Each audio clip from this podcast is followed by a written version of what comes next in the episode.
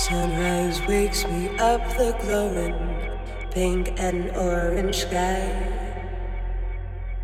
As the first rays of light touch the earth, I roll around and sigh. Cause it's been a while since the night that we've met eyes. Oh, so far for so long and so many sweet